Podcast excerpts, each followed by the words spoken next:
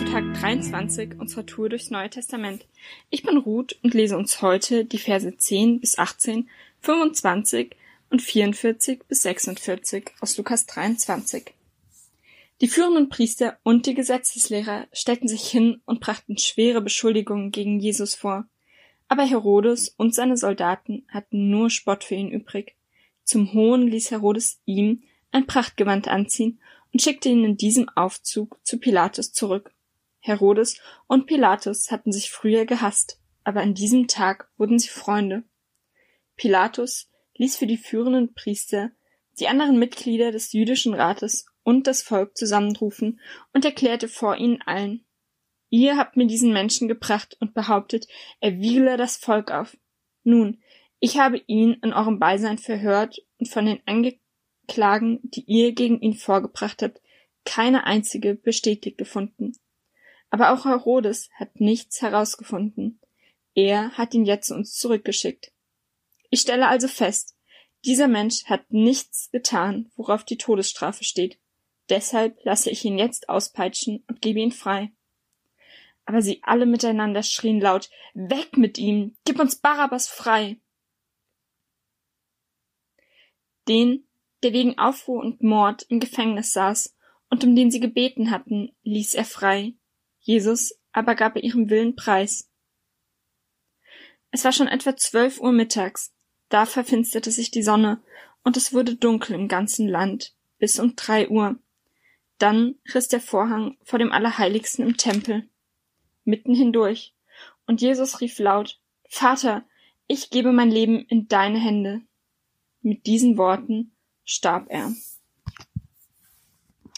Gott stellt einiges auf den Kopf. Jesus ist unschuldig und wird angeklagt. Aber Jesus wird nicht nur unschuldig angeklagt, er wird auch unschuldig zum Tode verurteilt. Stattdessen kommt einer, der wegen Mord im Gefängnis sitzt, frei. Barabbas, der Mörder, wird freigesprochen und an seiner Stelle wird Jesus gekreuzigt. Und dann, in dem Moment, in dem Jesus gekreuzigt wird, lesen wir, dass der Vorhang im Allerheiligsten zerreißt. Er reißt mitten hindurch. Das Allerheiligste war im Tempel zu der Zeit der Ort, an dem die Bundeslade stand, an dem Gottes Gegenwart präsent war, spürbar, der Ort, an dem Gott gewohnt hat. Das Volk durfte nicht einfach so ins Allerheiligste. Es durfte nicht nur nicht einfach so ins Allerheiligste, es durfte gar nicht ins Allerheiligste. Nur der oberste Priester durfte hinein und auch nur zu bestimmten Anlässen, um Opfer darzubringen. Um das immer wieder zu vergegenwärtigen und den Menschen bewusst zu machen, hing da dieser Vorhang. Und in dem Moment, in dem Jesus stirbt, zerreißt der Vorhang mitten hindurch.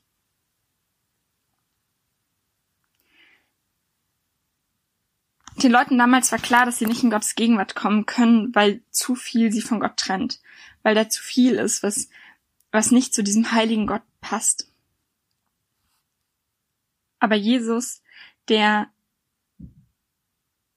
keine Schuld in seinem Leben hat, der gerecht war, der alles gemacht hat, was Gott von ihm wollte und mit seinem ganzen Leben nur Gutes getan hat, der stirbt am Kreuz wie ein Verbrecher, der wird zu Tode verurteilt und an seiner Stelle kommt ein Verbrecher frei. Wenn ihr das ganze Kapitel lest, dann fallen euch vielleicht auch noch andere Stellen auf, wo, wo Menschen erkennen, dass, dass Jesus gerecht war, dass er eigentlich keine Schuld in seinem Leben hatte und ähm, das, was die beiden Verbrecher, die mit Jesus gekreuzigt werden, über ihn sagen. Aber der Punkt hier ist, dass, dass der Vorhang zerreißt, dass mit Jesus Tod der Weg zu Gott frei ist, der Weg ins Allerheiligste, der Weg in Gottes Gegenwart. Und vielleicht kennt ihr das oder habt schon selbst gesagt, ich kann nicht in Kirche kommen, ich passe da nicht rein. Oder ich kann nicht zu Gott kommen. Der würde mich nur für all das verurteilen, was in meinem Leben ist.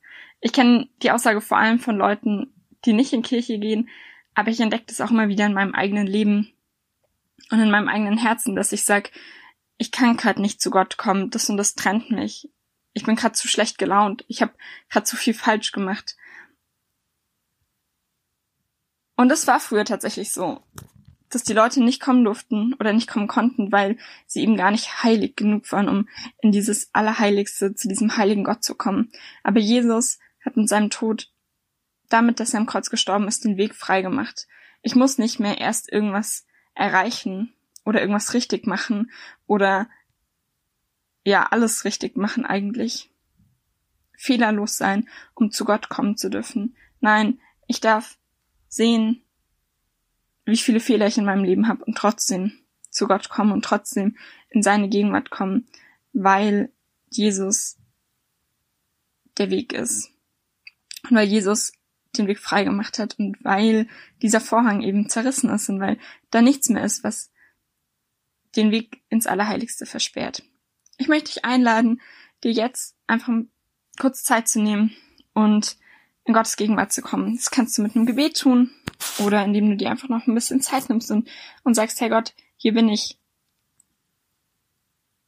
Und dann einfach mal, ja, die Stille genießt vielleicht einfach auch. Und jetzt geh hin und lebe das, was Gott dir gegeben hat. Er segne dich.